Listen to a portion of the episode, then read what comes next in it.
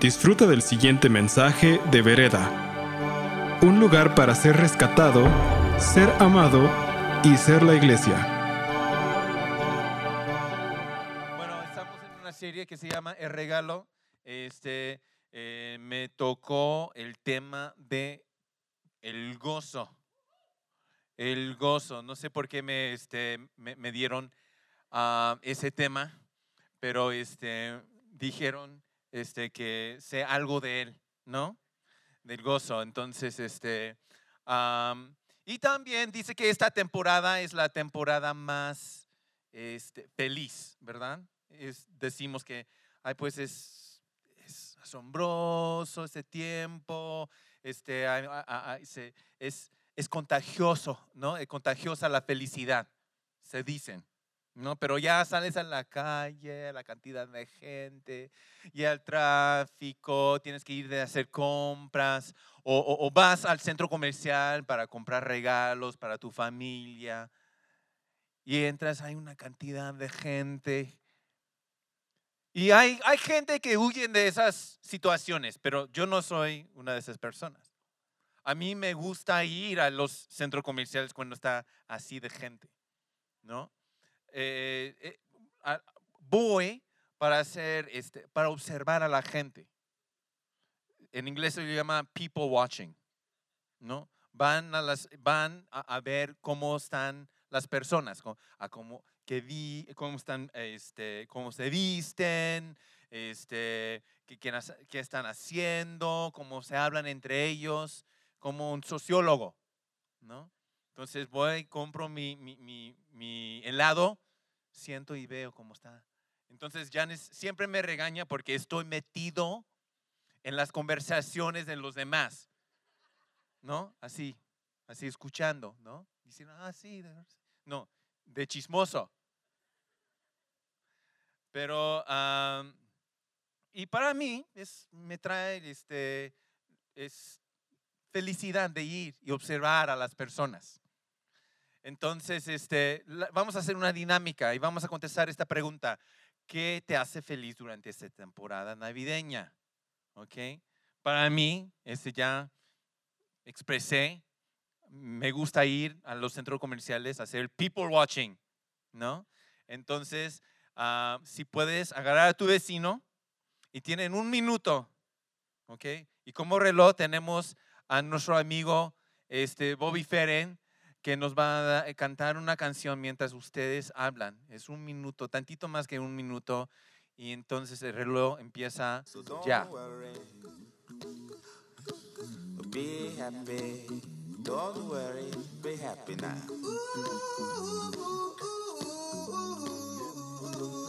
Don't worry. Be happy. Don't worry. Be happy. Don't worry. Be happy. Don't worry, be happy.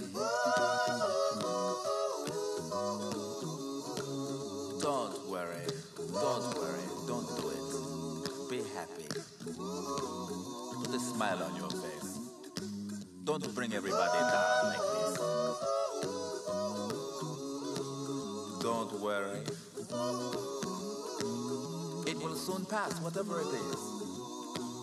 Don't worry, be happy.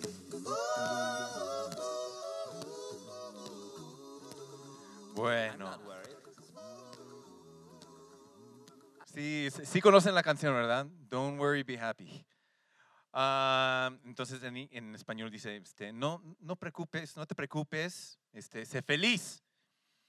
Pero este, la felicidad es distinta al gozo y la alegría. ¿Qué dice la Biblia acerca de la alegría? Dice, estén siempre alegres y también dice, estén siempre llenos de alegría, llenos de alegría en el Señor. Lo repito, alégrense. De cierta manera, la felicidad tiene una dependencia en las circunstancias, las emociones, los sentimientos, ¿verdad? Me emociona mucho, me emociona muchísimo cuando gana mi equipo, ¿no? Mi equipo este, de fútbol americano. Ahora lo choqué, antes de subir, están perdiendo. 31 a 0. Entonces no estoy feliz. No estoy feliz, no estoy feliz. Ah, los Redskins, voy a llorar muchísimo, ¿no? Este, dos quarterbacks este, esta temporada este, rompieron sus piernas. No, no sé qué maldición. Hay que ir a hacer una limpieza espiritual ahí con los Redskins. Pero dice aquí, la alegría es, eh, tenemos que estar alegres siempre, siempre, siempre. Y entonces no tiene que ver con nuestras emociones, ¿verdad? Ni nuestros sentimientos. La alegría es algo más allá, no tiene dependencia en las circunstancias. Y yo estoy convencido con todo mi corazón que el pueblo de Dios, la iglesia, debe de ser las personas más alegres en este mundo. ¿Están de acuerdo? ¿Sí o no? Algunos más o menos. veo algunas caras ya tristes. Mm, no sé. No, no estoy alegre. ¿Qué tienes? ¿No? ¿Por qué? Porque Dios, Dios es gozo radiante. Piénsalo. Es gozo radiante amor inexplicable, perdón incondicional. Así es nuestro Dios. Amén. Se puede imaginar por un momento el, en, este, en el momento que tenemos la oportunidad de ir al cielo. Abren las puertas, ¿no? Y tú entras y ves la gloria de Dios, ¿no? Ves la gloria de Dios y ves cómo está desde su trono, está radiando su gozo. Y pum, pum, pum, te caes al, al piso, ¿no?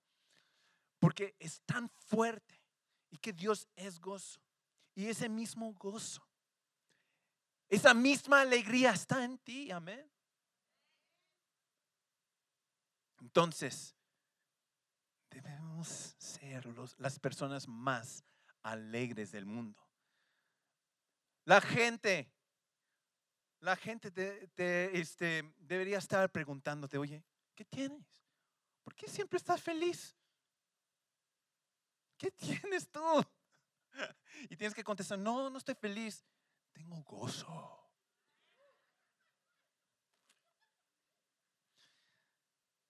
Em, escribí algo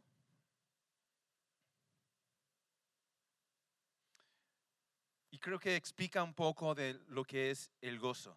E, e, es, una expresión que tengo de, eh, desde mi corazón hacia ustedes. Y dice esto, el gozo es una disposición decisiva de regocijo.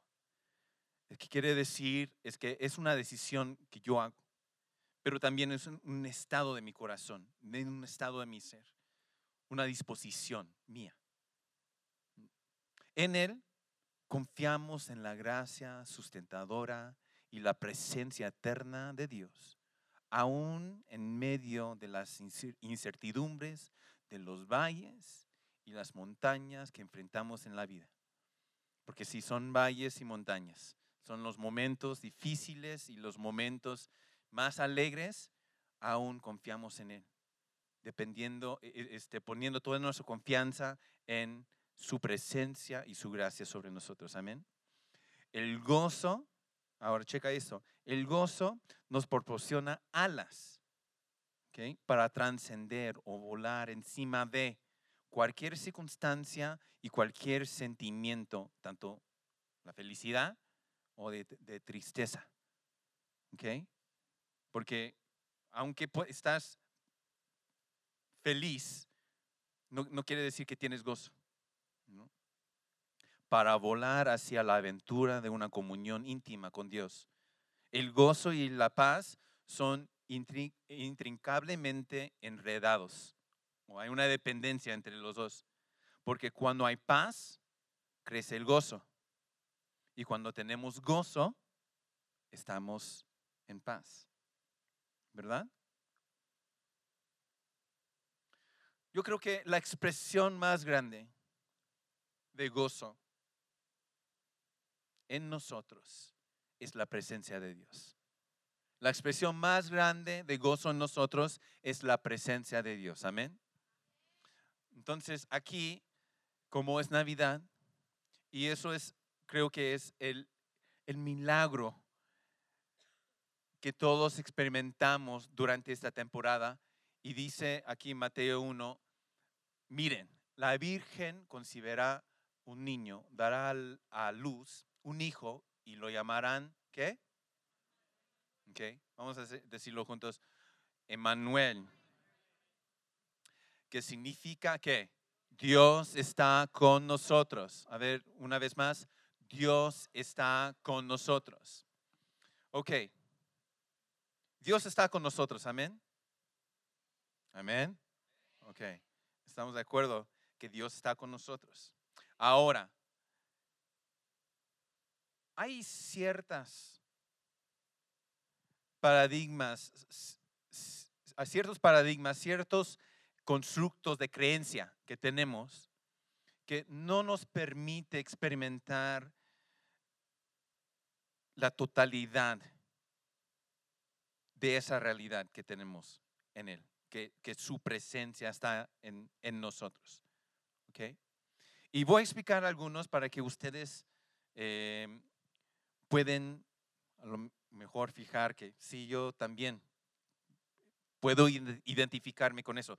Y no está mal, está mal, pero no está mal que lo sientes o, o- o- o te, te identifiques con, con uno de esos. ¿ok?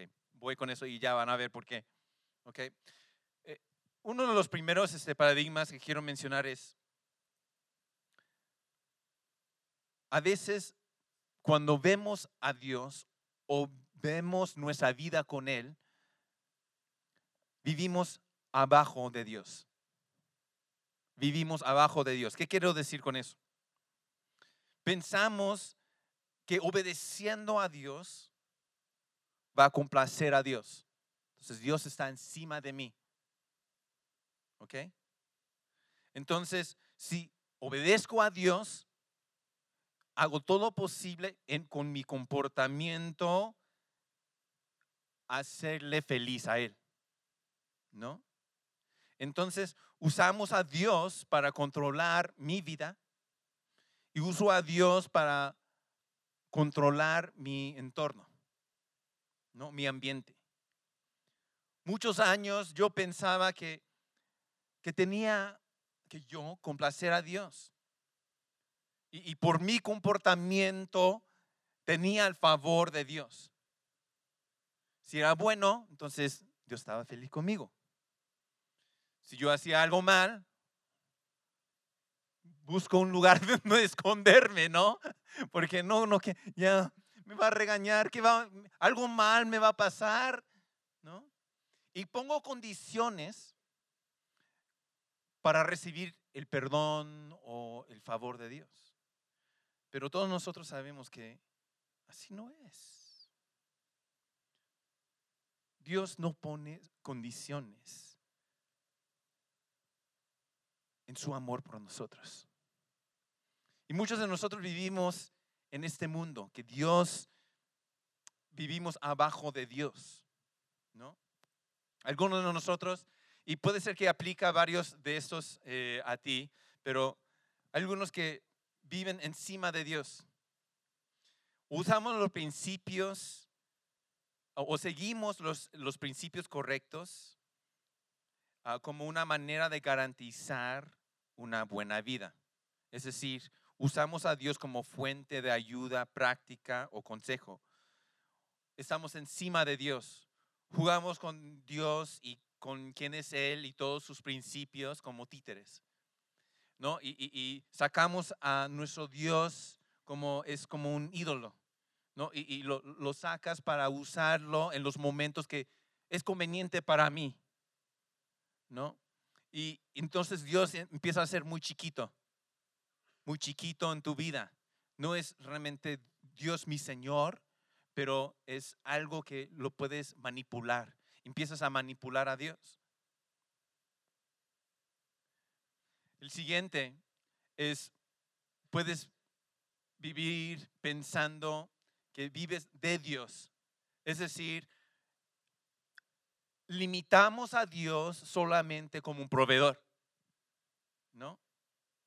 Usamos a, a Dios como una máquina cósmica de coca, ¿no? Yo tomo mi billete de 20 pesos y meto mi oración, ¿no? Mi petición y quiero este coca, no, quiero Fanta, ¿no? O lo que sea. ¿No? Y esperas solamente, eh, no, exactamente lo que estás pidiendo. Si no, está, algo está mal, algo está mal. Pues no está bien, pero muchos de nosotros pensamos en Dios en esta manera.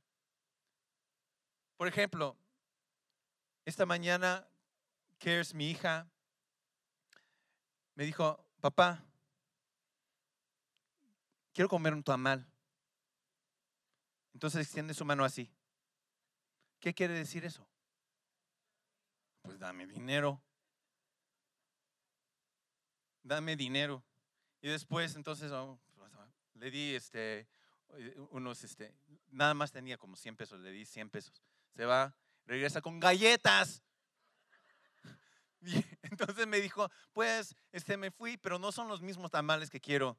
Entonces, mañana cuando vamos a la escuela tienes que desviarte, ¿no? Para ir a otro, el otro tamalero, porque este, e- ese- esos tamales sí quiero. ¿Cuántos somos así con Dios? ¿No? Decimos que queremos tamal y luego llegamos con galletas de coco. Para decir que mañana, ahí a la vuelta, sí hay este, los tamales que yo quiero. Todo tiene que ver con la comida, ¿eh? Bueno, para mí.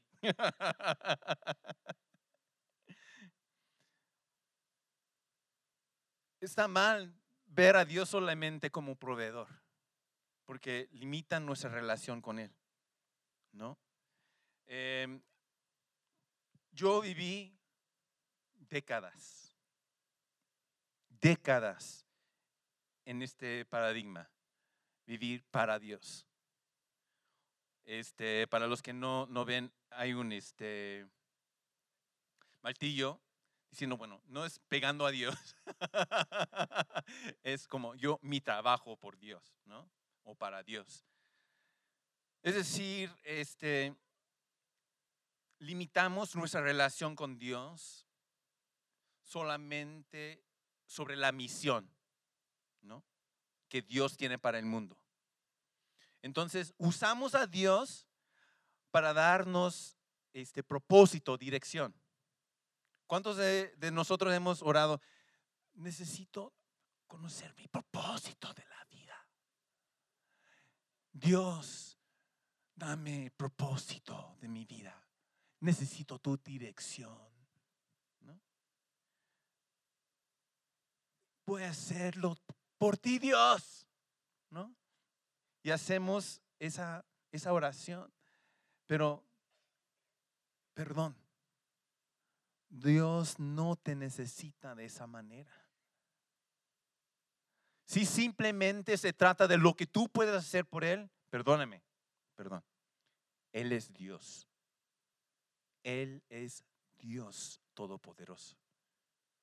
Lo que puedes hacer por Él está padre, pero Él quiere algo diferente. Él no quiere solamente que tú hagas cosas por Él. Porque la palabra dice que es Dios es Emmanuel, Dios con nosotros. Vino a este mundo para tener una vida contigo. No para que tú vivas de Él, para Él, abajo, encima. No, nada de eso. Pero con. estar en, un, en, en, un- en una unión con Él. Entonces, para los que quieren este, los apuntes y, y este, tomar un- una, una foto, este, no voy a pasar los di- dispositivos luego, luego, este, este, no me lo piden, por favor. Aquí está básicamente un resumen de lo que es ahí. Pero quiero hablar sobre lo que cómo es vivir con Él. Ay, perdón. Tengo que sacar mi, celular y tomar la foto. No sé. Ok. Ya. Ya, ok, ya. ¿Cómo? Bueno, en, uno de, en cada uno de esos casos, en cada uno de esos casos, usamos a Dios para alcanzar un fin, un menor fin, un menor resultado. Puedes hacer todo de eso, pero realmente lo que tienes al, al- al fin de día no es nada en comparación con lo que Él quiere para ti. Lo que Él quiere es tener una vida contigo.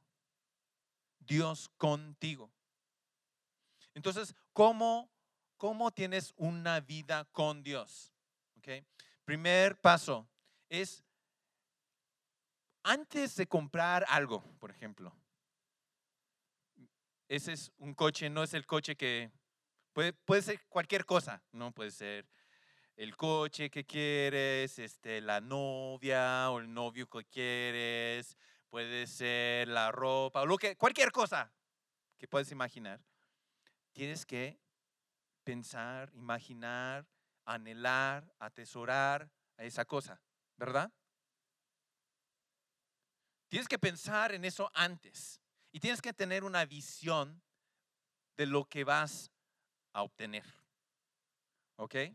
Entonces, cuando para mí este, es, ese es un, un Mustang de 65, 64, ¿no? Me gustan los, los coches vintage, ¿no? Ah, pero para pensando en Dios, entonces tenemos que tener una visión clara. El primer paso que tenemos que tener es una visión clara de quién es Dios. ¿Ok? Esa visión de su, su belleza, su poder, su bondad, su amor. Si no tenemos esa visión clara, es difícil para nosotros poder anhelar o desear o atesorar a Dios. Y es cuando empezamos a tener esa visión clara de Él, es cuando empieza a crecer en nosotros, en cada uno de nosotros, ese deseo. Entonces, vamos a tomar un momento. Quiero tomar un momento y cerrar los ojos. Vamos a, dejar un momento para imaginar o desear a Dios. Mm, Gracias, Dios.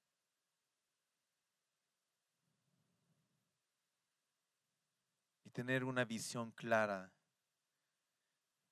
de Él. Y deje que el Señor te hable específicamente sobre un carácter Él.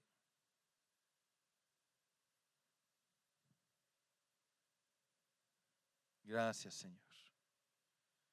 Ya, ya pueden abrir sus ojos. Eso debe ser tu- tus devociones.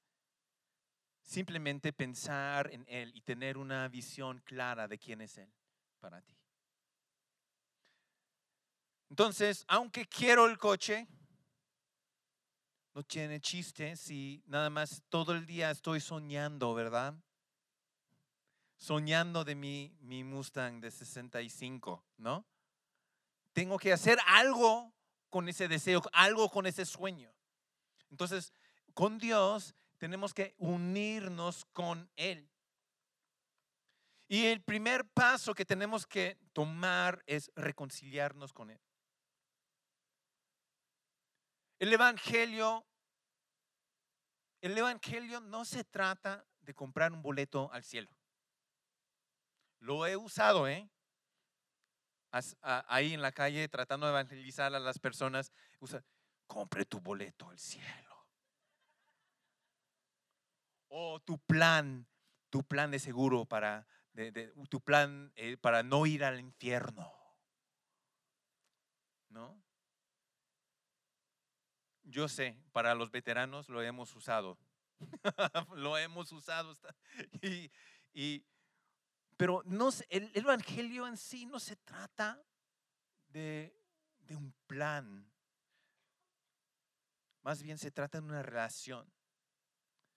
Y entonces el evangelio es cómo llegar a Dios o cómo tener una relación con Él. Es nuestra, nuestra unión con Dios. Y tenemos que tomar los pasos, tú y yo, si queremos vivir con Él, Emmanuel, Dios con nosotros, tomar los pasos para vivir con Él. Es no simplemente pensar en Dios como de, de Dios, vivir de Dios, para Dios, pero es empezar a vivir con Él. Voy a dar un ejemplo. Este, en este, el siguiente sábado vamos a tener nuestro eh, último block party de ese año. Uf. y lo que es es una fiesta cuando vamos a, ciertas zonas de, este, am, de zonas rojas y vamos a, a ir y, y- hacer una fiesta ahí en la calle. Am, amamos a las chicas que están trabajando en la calle, este, a los padrotes, a los clientes, a cualquier persona que está en, eh, en la calle, literal. Ah, y fue muy interesante porque yo sé que cuando voy, ahora no, no estoy haciendo las cosas para Dios, pero estoy, a- estoy haciendo cosas con Él. Entonces, si estoy haciendo cosas con Él, Dios está conmigo, entonces camino en su autoridad y en su poder. Camino en su luz. Entonces, cuando yo paso y yo entro en las, las esquinas más oscuras de la ciudad, tengo autoridad y poder. Entonces, hemos visto las esquinas más oscuras aquí siendo las, las más brillantes. Y, hemos visto transformación, sanidades, y hemos visto chicas saliendo. Y una cosa muy interesante pasó la vez pasada. Había una madrota y este, hicimos muy amigos con la madrota. Porque vamos para nada más bendecirlas y amarlas como están, donde están. Entonces me dijo la vez pasada, oye, para la siguiente vez que vengan, este, queremos nosotros cooperar. Queremos ayudar. Queremos, voy a mandar a mis chicas para repartir este, la comida y queremos participar en la fiesta. Que, que sea nuestra fiesta. Y dije, ¿eh? ¿Estás hablando en serio? ¡Wow! Fue increíble para mí, porque ella está siendo ya parte de la justicia de Dios y no sabe qué es lo que está pasando. Eventualmente yo espero que sí. Pero voy pero sí sé que cuando voy y cuando tengo esa interacción con ella, es- estoy haciéndolo con Dios. Amén. Entonces, eso es el tercer punto, experimentar a Dios. El chiste es no tener solamente el coche, pero tienes que subirlo y ya andar, ¿no? En las curvas, está muy padre. Subir, experimentar tu vida con Él. Hay una unión misteriosa en nuestro ser cuando vivimos con Él. Porque es una comunión incesante.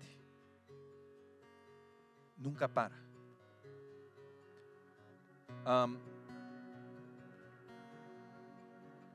Yo sé y quiero que ustedes piensen un momento conmigo, porque ya sé que estaban pensando este, mientras estoy hablando.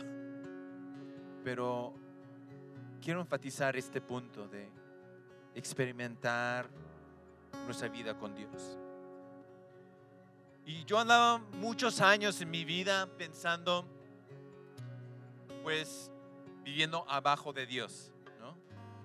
Sobre su, abajo de sus reglas, con mucho autojuicio. Y ese autojuicio empieza a ser este, algo venenoso en, en mí. ¿Cuántos de ustedes conocen lo que es el, qué tan fuerte puede ser este, el autojuicio? Porque ese mismo autojuicio empiezas a juzgar a los demás a tu alrededor. A veces a la gente que más amas y más quieres. Y un pastor llegó y está haciendo una conferencia en nuestra iglesia en California y, me- eh, y llegó con parches en sus pantalones, un señor muy grande. Él dijo, Dios te ama tal como eres y no como debes de ser. Eso es nuestro Dios. Dije, a ver, no, no, a ver, espérame, espérame, espérame. No puedo aceptar eso. Es un escándalo. Pero yo sabía en mi corazón que era la verdad. Y yo ponía muchas reglas, muchas condiciones en mi vida. Cuando Dios dijo, pues, ¿sabes qué? Todo lo que estás, la, la maldad o el malo que estás tratando de evadir en tu vida o tratar de sacar, yo, eso yo arreglé ya la cruz. Tengo para ti gracia y perdón.